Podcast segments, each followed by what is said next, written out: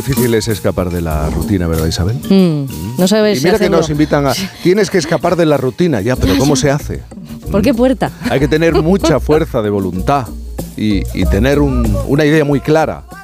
Nuestro invitado de esta mañana está aquí en el estudio, pues la tuvo, Pablo Nemo.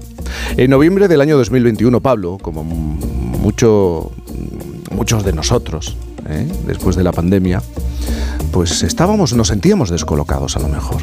No sabía muy bien hacia dónde ir o, qué hacer con su vida. Era bailarín, pero sabía que a él lo que le llenaba era viajar y la naturaleza. Este debate, esta cuestión en su cabeza se soluciona rápido. Decide ir desde Ciudad del Cabo hasta el Cairo unos 14.000 kilómetros. El tiempo, bueno, ya lo vería. Pero no lo iba a hacer ni en coche, ni en tren, ni en barco, ni en ningún medio de transporte. Iba a recorrer este enorme continente a pie. Solamente con un mapa, una mochila y un par de zapatillas. Bueno, esto me lo tiene que explicar. Un par de zapatillas no puede, ser. 800 días. Sí, Pablo tomó la decisión de empezar esta aventura que le ha convertido en el primer español en recorrer el continente africano a pie. Ahora 800, 800 días, sí, después de haber vuelto. eh, se ha convertido en, en una persona nueva que tiene claros los sueños. Sueños a veces que parecen imposibles. 800 días recorriendo el continente. Pablo, buenos días. ¿Qué tal? Buenos días, encantado Buenos de estar aquí con días. vosotros. Impresionó mucho cuando he hecho esta presentación, cuando leía, conocía un poco tu historia. 800 días. Que se dice pronto. 800 días. Tú empiezas esta aventura en noviembre del año 2021, después de la pandemia. Estamos todos desubicados, pero tú te sentías especialmente descolocado y desubicado, ¿no? Bueno, dentro de esa desubicación ¿no? que, que podía haber en la sociedad, eh, realmente yo sentí, tenía un sentimiento muy fuerte de no pertenecer, ¿no? Eh, de, no solo de desubicación, sino de decir yo no, no sé qué hago en esta sociedad, ¿no? Yo era bailarín, bueno, soy bailarín, pero he tenido este break de dos años, ¿no? Y en ese momento realmente sentía que, que tenía que buscar otra, otra manera en mi vida, ¿no? Tenía que volver a reencontrarme conmigo mismo. Y, y bueno, comenzó como una idea romántica. Pero era producto de una crisis personal o Eh, simplemente No, no una crisis a lo que te ha personal. llevado la vida y la Mm. pandemia y Sí, va, va más por ahí, ¿no? Y, y bueno, y en realidad eh, tomé la decisión como, como un viaje romántico, ¿no? Decía, bueno, yo voy a salir a reencontrarme un poco conmigo mismo, a volver a, a descubrir la magia de la humanidad. Y realmente el continente que más abierto estaba en ese momento para poder hacer esto era África. Entonces, por, por una cuestión de, de posibilidades y, y de opciones, dije, bueno, pues voy, voy a volar a Ciudad del Cabo, en Sudáfrica, eh, y voy a intentar, digamos que remontar todo el continente africano hasta el Cairo, sin tiempo, y simplemente ese tiempo dedicármelo a mí. ¿no? En Etiopía conocí a un hombre ah, que, me, que me comentó ya al final de mi viaje, me decía, Pablo, el mayor eh, genocidio que se ha llevado a cabo contra la humanidad es espiritual. Y, y realmente em, tener esa reflexión ya al final del viaje me hizo, me hizo ver que era cierto, ¿no? Y, y yo era parte un poco de, de eso, me sentía que, que tenía que buscar otra manera, ¿no? Y ahí comenzó un viaje que, que me cambiaría la vida, por supuesto. Pero es posible la planificación cuando uno se enfrenta a África, conociendo cómo es el continente. Es posible planificar la ruta, el día a día, las etapas. Iba sin planificación. Am, sí y no. Es decir, tú tienes en mente, ¿no? Por dónde quieres ir, qué es lo que quieres hacer, cómo quieres pasar. Cuando yo comencé había muchos países que todavía estaban cerrados.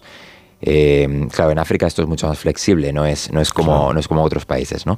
Pero en realidad yo comenzaba una ruta donde había muchos países en los que en teoría no se podía cruzar todavía.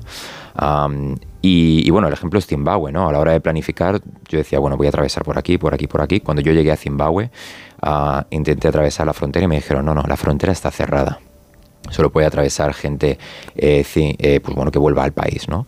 Y entonces pues tienes que sobornar a los oficiales, am, intentar colarte dentro del país y al final lo consigues y puedes continuar tu aventura, ¿no? Entonces la planificación para mí en este caso como caminar era más de ir pueblo a pueblo, no decir dónde tengo que estar mañana, qué tengo que hacer mañana, dónde tengo que llegar mañana. Ah, más que verlo como dónde tengo que estar dentro de un mes, ¿no? Y al final eso te mantiene en el presente, que es lo más importante y realmente es el leitmotiv de ese viaje. Claro, es muy distinta la visión de la pandemia y de los meses posteriores que tenemos aquí en Europa a cómo se vivió en el continente africano. Y, y tú lo descubres en, en este caminar por esas tierras. Totalmente. Eh, en África la gente eh, realmente no, no, escuchaba eh, apenas todo, este chorro de información que teníamos nosotros sobre la pandemia ¿no? y sobre una variante y otra variante. Sí que es cierto que en Sudáfrica tuve los últimos coletazos ¿no? de la pandemia y, de, y del Omicron y cuando saltó todo el tema de, la variante Omicron, yo estaba caminando por Sudáfrica tan tranquilo, ¿no? Ah, Acababas de empezar. Acababa de empezar, ¿no? Y, recuerdo que todo el mundo me decía, pero bueno, justo ahora acabas de comenzar y vas a estar ahí. Tal. Y digo, sí, sí. Eh, estoy bien tranquilo, no, no, no, veo, no veo apenas eh, ningún, tipo, ningún tipo de peligro, puedo continuar mi viaje. Y, sí que es cierto que por África la gente pues, pues vivía una vida normal, ¿no? No, no había mascarillas y realmente eso me volvió a reconectar pues con lo más esencial de la vida, ¿no? Que es al final ir a un pueblo y que te regalen sonrisas, que te regalen su cariño. Eh, el viaje son las personas, ¿no? Que te ayuden mm. cuando lo necesitas. Es lo bonito. Pero honestamente, ¿en cuántas ocasiones crees que pusiste en peligro tu vida? Mmm no las podría cuantificar quizás, pero sí que ha Son 800 días. Son 800 días y, realmente sí que ha habido muchas ocasiones que estás un poco al límite, ¿no? Eh, pues al límite, por ejemplo, como estar en Malawi, recuerdo antes de cruzar la frontera a Tanzania, estaba en un hostal, yo quería poner mi tienda de campaña en el hostal y cosas del destino, vino un hombre y me dijo, no, no, no la pongas aquí, yo te voy a pagar una habitación, quédate en la habitación. Y dije, bueno, pues me quedo en la habitación. Un hostal, bueno, pues muy low cost, ¿no? Y esa misma noche, eh, un hombre entra a punta de pistola en, en, la habitación de enfrente a la que yo estaba eh, y, se llevó todo, le robó a un hombre, ¿no? Si yo hubiera estado en la tienda de campaña, pues a lo mejor hubiera sido diferente. Pues ese tipo de historias, ¿no? Situaciones en las que el destino o el universo juega una parte importante en mantenerte a salvo, de esas hay unas cuantas. Y esa también forma parte de la magia del, del viaje. Estás hablando de la magia de 800 días recorriendo África, de sur a norte pero el miedo está presente. Bueno, yo te digo la verdad, yo los miedos intento mantenerlos aparte, como las dudas, ¿no? Porque al final... Eh, Porque ibas solo. Yo iba solo, sí. Y los miedos forman parte, o sea, forman parte de la vida y forman parte del viaje, ¿no? Hay que hacer, eh, en inglés hay una palabra que es embrace, a mí me mm. encanta hacer el embrace, es decir, recoger esos miedos y que formen parte de tu vida, pero hay que atravesarlos. Yo los atravieso constantemente, ¿no? Atravesar la puerta del miedo realmente es esencial para hacer cualquier cosa que hagas en tu vida. Y en este caso, cuando, cuando caminas 800 días por África, eh, tienes que dejarlo a un lado, porque mañana va a salir el sol, mañana voy a volver a tener que caminar y no tiene ningún sentido coexistir con ese miedo, ¿no? Sino tener en tu mente eh, que cada día va a ser un éxito y que vas a estar ahí. Entonces, bueno, esa era la mentalidad que yo, que yo tenía. En 800 días te ha dado tiempo a ver diferente, diferentes caras del continente. Sí. ¿no? Porque estamos hablando de varios continentes dentro de uno, que es África. Sí. Sí, sí. quizás lo más bello dentro de, dentro de África, por supuesto, la naturaleza. Eh, contactar con, con, tribus, ¿no? Desde, desde los grandes conocidos que pueden ser los Masáis, los hasta de repente pues, en, el norte de Kenia con los Turkana, en algunas tribus remotas del Valle del Lomo. Em, pues esto es la belleza, esto es la belleza de África. ¿no? Eh, culturalmente hay muchas cosas que son muy desconocidas, ¿no? todavía a día de hoy. Hay gente que ve África como si fuera un solo país, ¿no? Cuando es un continente que tiene 54 países, es enorme y, y realmente tiene una diversidad cultural que es increíble e histórica. ¿no? Eh, de repente te vas a las ruinas de Great Zimbabue, que son muy desconocidas para la mayoría del público, eh, y ves que tenían eh, un estilo arquitectónico y una manera de, bueno, pues de levantar civilizaciones que era increíble hasta después te vas a Egipto, ¿no? Y, es más, más archiconocido, digamos. Pero es una diversidad increíble, ¿no? Y eso es lo que realmente te alimenta, te alimenta el alma, ver esa diversidad mientras vas viajando por África. ¿Y el silencio y la soledad se sobrellevan? Sí, realmente yo creo que mm, la soledad, ¿no? volviendo un poco al tema de los miedos, eh, es algo que hay que confrontar. ¿no? Pero no hace falta irse a África para confrontar la soledad. ¿no? Y creo que es muy importante em, tener la soledad como una compañera. ¿no? Creo que es una zona de poder, absolutamente. Y que realmente en la soledad es donde empieza eh, la magia de, para poder crear todo lo que tú todo lo que tú quieras en tu vida no y realmente ha sido así. Cuando termina ese día no de, caminar pones la tienda de campaña comes algo te echas escuchas el silencio no o muchas veces escuchas a lo mejor eh, leones aullando en la lejanía. Em, se genera un, un, momento de poder. Ahí realmente eres consciente de que te estás conectando con lo esencial, que es que eres tú mismo y la naturaleza.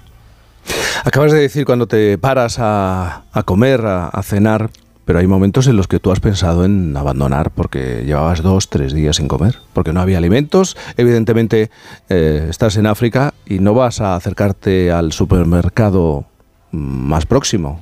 Sí, es cierto que eh, muchas veces yendo de pueblo en pueblo, ¿no? En África nunca estás solo, siempre te encuentras a alguien en la carretera que le puedes decir, oye, quiero comer. Dice, ven, te vas a su casa y allí vas a comer algo de maíz o, vas a beber agua siempre, siempre, siempre, ¿no? Que esto es algo que, que, parece que no es así, que parece que estás muy solo siempre y no, siempre hay gente, ¿no? Eh, por las carreteras, pero... Pero sí que es cierto que la posibilidad de abandonar muchas veces vienes de muchos días seguidos, a lo mejor, que estás muy quemado, ¿no? Eh, te puedo decir, a lo mejor en Botswana, donde son distancias muy largas, eh, estás en el Kalahari, estás bebiendo agua que constantemente te estás poniendo malo, ¿no? Porque es agua que viene de boreholes, es decir, que viene bajo tierra y, que, y, que, bueno, pues, pues no está bien y a lo mejor se te ha acabado, pues en mi caso, la avena y la crema de cacahuete, que eran dos básicos que llevaba conmigo. Sí, estás muy quemado, ¿no? Estás muy quemado y, piensas, bueno, pues eh, me, me, aposento, ¿no? Le doy una vuelta y a lo mejor me voy. Pero después sucede algo y te das cuenta de que esa es la magia otra vez del viaje mm. y te vuelves a conectar, ¿no? Y, te das cuenta de que, de que eh, la belleza del mundo está ahí para ti. Está ahí para que la mm. veas, para que la disfrutes. Y es un regalo. Estar vivo es un regalo. Y es algo que muchas veces no, no le damos la importancia que tiene. ¿no? ¿Y no te has encontrado con el reproche al occidental ¿A qué te refieres con el reproche del occidental? Pues eh, seguramente muchos africanos tienen, depende de los países además, y, de, no podemos ir a la época colonial, muchos africanos tienen la sensación de eh, que les hemos faltado al respeto, que no los hemos tratado adecuadamente o que llegamos con esa superioridad de los ciudadanos del primer mundo. Totalmente. Eh, y creo que es bidireccional. Es decir, yo me he encontrado una situación que, a mí me disgusta mucho, ¿no? que es eh, la de Em, el, occidental, ¿no? O en este caso, eh, ponerse un poco la capa de El Salvador Blanco, ¿no? Esa persona que va a África eh, y que dice, bueno, yo sí con mi dinero ayudo a las comunidades, ¿no? Mira qué pobre esta gente, ¿no? Como, como tal. Y, realmente eh, flaco favor les hacemos, ¿no? Realmente hay que hacer, hay que empoderar a esas comunidades para darle las herramientas y que esas comunidades puedan crecer por sí mismas y por sí solas y desarrollarse. ¿no? Y muchas veces, desde el punto de vista turístico, eso puede ser muy perjudicial, ¿no? depende de la mentalidad o del mindset que tú lleves individualmente cuando te vas a un safari en Kenia, cuando te vas a Tanzania, que son los países a lo mejor más conocidos. ¿no? y, que realmente haya que tener cuidado con eso. ¿no? Esas comunidades, por supuesto, desde el otro lado, cuando ellos te ven, solo ven dinero en muchas ocasiones. No ven una persona que viene a descubrir su cultura Da igual, yo, yo, iba con mi mochila, con una manta masai eh, y con un palo y muchas veces no me seguían diciendo you, you, money, money, ¿no? Entonces, eh, realmente es un trabajo personal de acercarte a esa persona, eh, de, de, comunicarte de humano a humano, ¿no? Y ahí también se redescubre que todos somos uno en la humanidad, ¿no? Y, y, ese trabajo, que es al, al, final un trabajo individual, sí que puedes percibir que hay un cierto reproche o cultural, ¿no? De el hombre blanco ha venido aquí durante mucho tiempo, se lo lleva todo mm. eh, y, a nosotros pues dame algo que yo con eso estoy contento. ¿no? Cambiar esa mentalidad eh, es, algo que, es, que es importante. Pero qué paradójico, ¿no? Que volvamos allí a recuperar lo que supuestamente arrebatamos, ¿no? Es que, es que, es que el, camino de, vuelta al origen, porque realmente es la cuna, ¿no? De, donde vinimos, eso en muchos momentos debe de impactar. Más a ti que a ellos, porque ellos no han perdido ese, ese, camino, esa ruta, ¿no? Esa totalmente. ruta del corazón. Mira, como tú dices, la ruta del corazón, yo creo que lo más importante y lo más bonito que yo he visto en África es que se redefine la, la felicidad, ¿no? Y la felicidad al final es algo tan efímero, ¿no? Que, que lo he redescubierto yo y lo he redescubierto a través de esas personas, ¿no? Que al principio te pueden ver como un turista y da igual como tú lo percibas y que después cuando te sientas con ellos, duermes con, con ellos en la tribu, estás unos días, redescubres la felicidad. La felicidad es que a lo mejor llueva después de muchos días. ¿no? La felicidad es eh, que hoy se puede comer porque vamos al mercado ¿no? y todo el mundo comparte con todo el mundo. ese tipo de cosas tú eres partícipe de ello, ¿no?